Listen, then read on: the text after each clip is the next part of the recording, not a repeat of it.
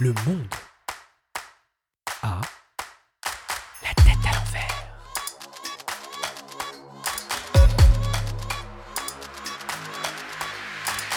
Bienvenue à vous pour ce tout nouvel épisode du Monde à la tête à l'envers. Je m'appelle Ethan, je suis l'infirmier connecté et je suis très heureux de passer ces 15 prochaines minutes en votre compagnie.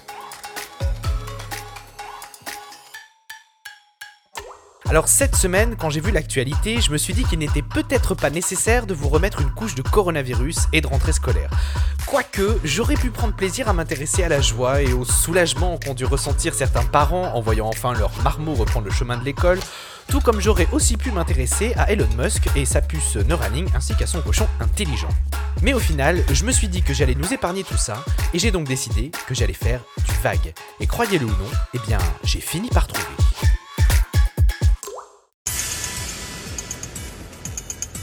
Édition spéciale. Vous l'avez euh, reconnu C'est la Breaking News. Qu'elle soit auditive ou visuelle, nous reconnaissons ce son entre mille. Sur nos écrans d'ordinateur et de portable tombent sans arrêt des petits gazouillis qui nous rappellent sans cesse que quelque part dans le monde, quelque chose est en train de se passer. Au 21e siècle, tout va vite, très vite même. L'information, les connexions, l'amour et les hashtags, les news et les fake news, toujours plus connectés et toujours plus pressés, fatigués, sous pression, faire ceci ou faire cela, une deadline à respecter, plus vite, dépêche-toi, peur de manquer quelque chose, peur de blesser l'autre ou tout simplement peur d'avoir une opinion, tout est bon pour nous angoisser ou pour nous apeurer.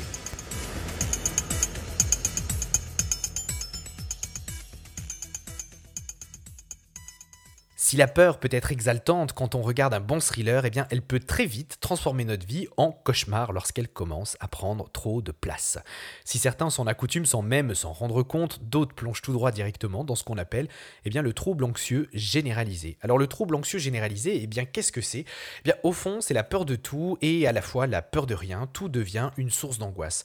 On se renferme sur soi et chez soi et d'ailleurs, ça devient le meilleur rempart pour se protéger et garantir sa sécurité.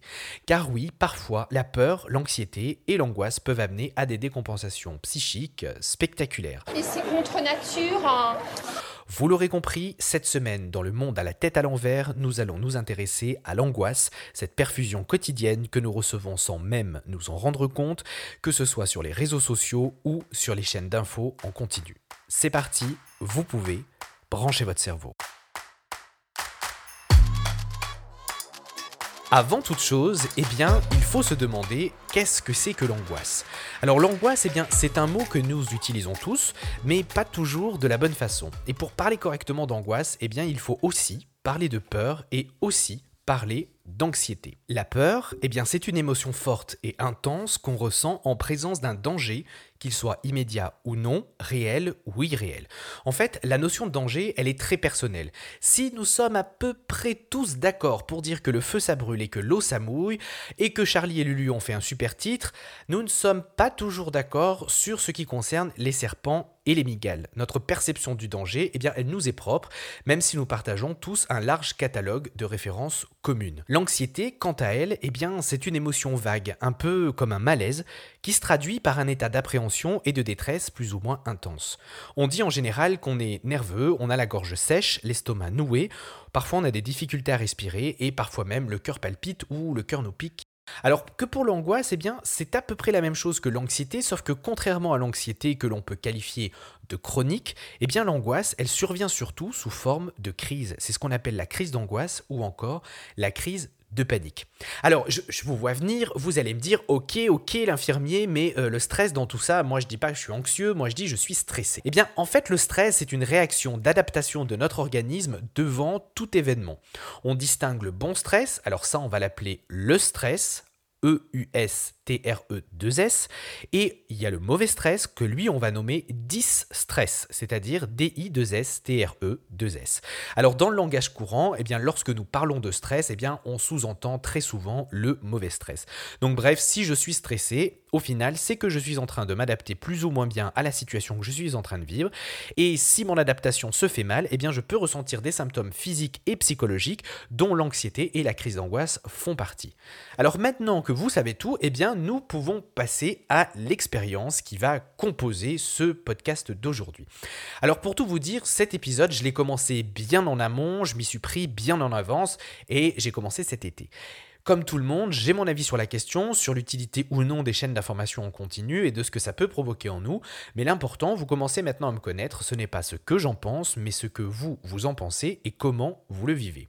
Du coup, j'ai décidé de mener une petite expérience alors attention, expérience, je mets des guillemets, ça n'a absolument aucune rigueur scientifique et le but est simplement démonstratif. Je préfère le préciser au cas où que certains tatillons se glissent parmi les auditeurs et viennent me harponner par la suite.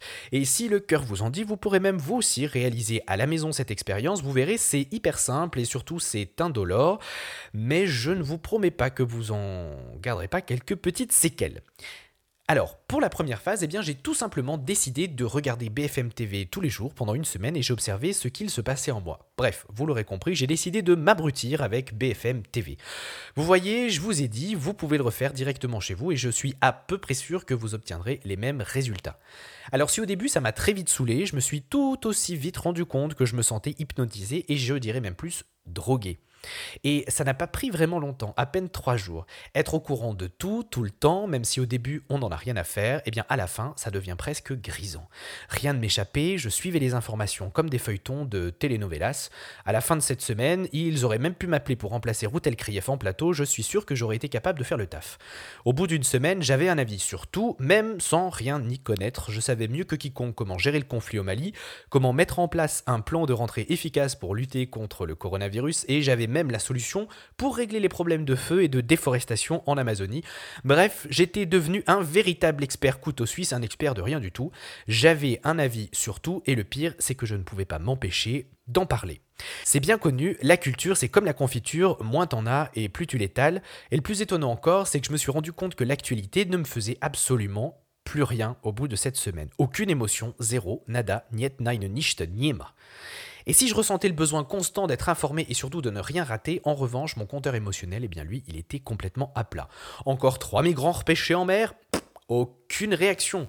Un féminicide de plus? Toujours aucune réaction. Bref, c'est triste à dire, mais toutes ces choses étaient devenues absolument normales et dégueulassement banales. Hashtag néologisme. Par contre, la crise du coronavirus en boucle, ça, ça me passionnait grave. Il fallait que je sache, non pas que émotionnellement ça me faisait quelque chose, mais il fallait que je sache. Comme si j'avais peur de louper quelque chose.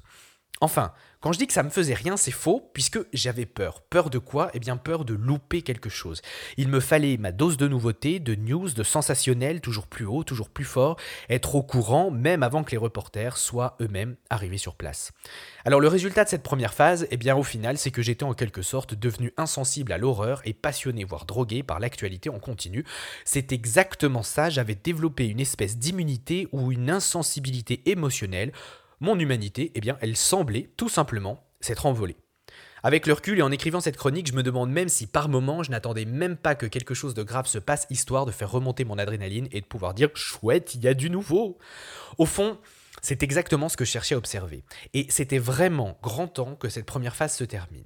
Ensuite, je suis rentré dans la phase 2. Alors la phase 2, c'est quoi? Eh bien, pendant 15 jours, j'ai décidé de ne pas du tout m'informer et de ne regarder aucune chaîne d'information en direct, de fuir les journaux papier et encore plus les réseaux sociaux. Bref, j'ai continué ma vie, je suis sorti, j'ai vu des amis, je suis allé au resto. Non, ça, je suis pas allé au resto parce qu'on pouvait pas le faire, mais en tout cas, j'ai continué à vivre. Alerte coronavirus.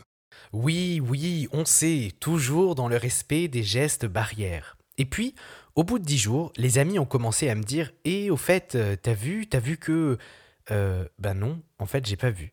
Et dès qu'ils essayaient de me parler de l'actualité, je les arrêtais tout de suite en leur expliquant l'expérience que j'étais en train de faire. Bref, j'ai quand même continué à regarder Netflix, Disney, faut quand même pas pousser le bouchon, j'ai pas acheté la télé par la fenêtre.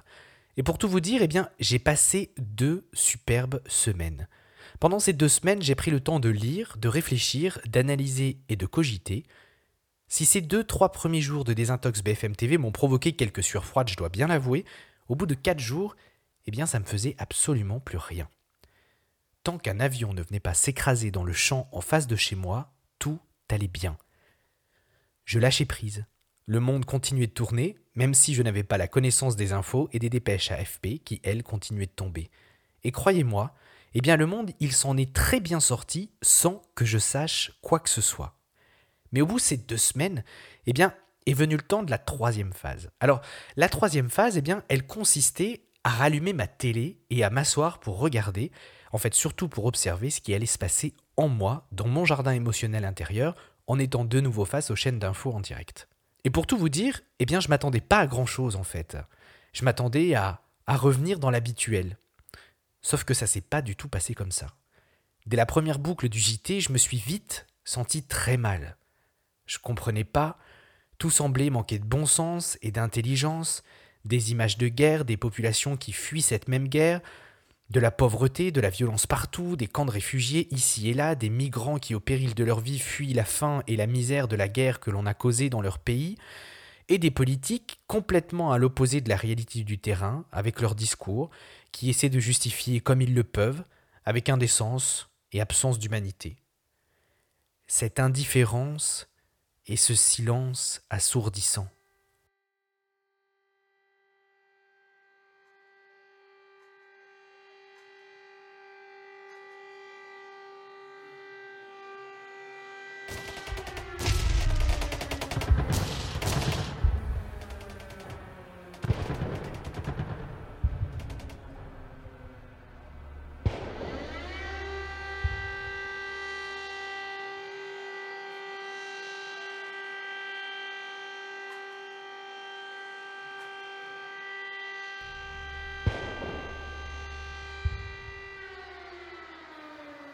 Et puis, je me suis surpris à me dire, mais le monde, il est si moche que ça J'ai eu une vision d'effroi, comme si je prenais pour la première fois conscience de la violence du monde dans lequel j'habitais.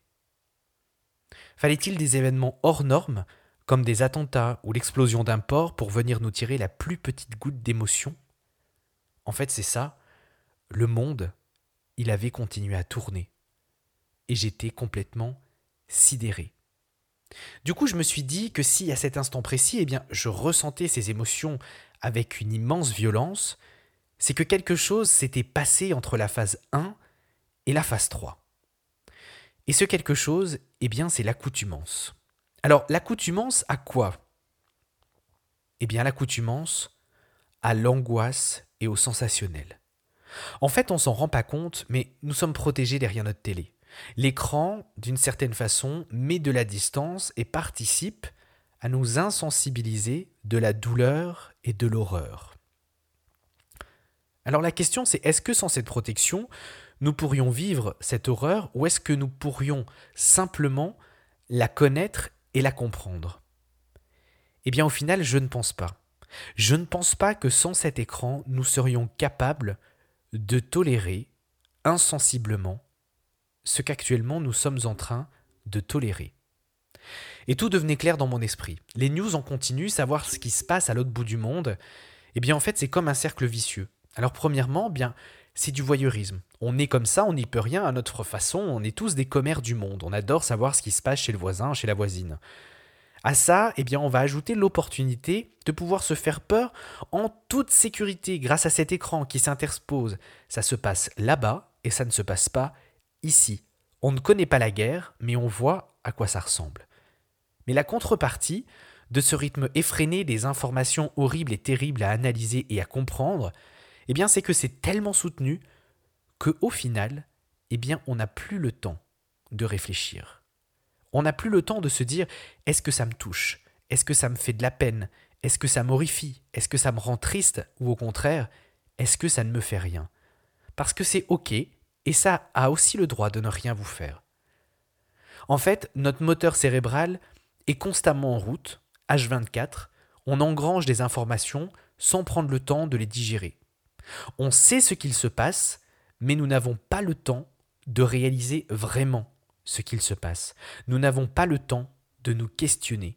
Et si nous ne prenons pas le temps nécessaire, eh bien au final, nous ne pouvons pas prendre le temps de savoir s'il faut agir et surtout comment agir.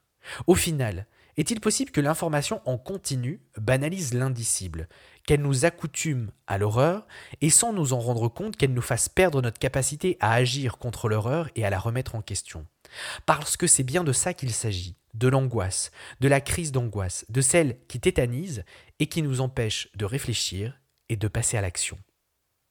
Nous sommes tellement accoutumés que nous ne nous rendons plus compte que nous vivons avec un objet d'angoisse permanent qui se trouve en face de nous. Alors, s'il est bien de savoir ce qu'il se passe dans le monde, n'est-il pas tout aussi important de savoir ce qu'il se passe chez soi, que ce soit au pied de son immeuble ou bien au bout de sa rue? Et au final, la question de ce podcast, ça serait bien celle-ci. Est-ce que vous seriez prêt à savoir un peu moins de choses à l'autre bout du monde pour agir un peu plus près de chez vous parce que si vous en savez un peu moins de ce qu'il se passe à l'autre bout du monde, eh bien d'une certaine façon, vous serez moins anxieux. Et si vous êtes moins anxieux, eh bien vous serez plus enclin à l'action. Donc je vous repose ma question, seriez-vous prêt à savoir un peu moins pour agir un peu plus? Cet épisode est maintenant terminé. Vous pouvez débrancher votre cerveau. À la semaine prochaine pour un nouveau numéro du monde à la tête à l'envers.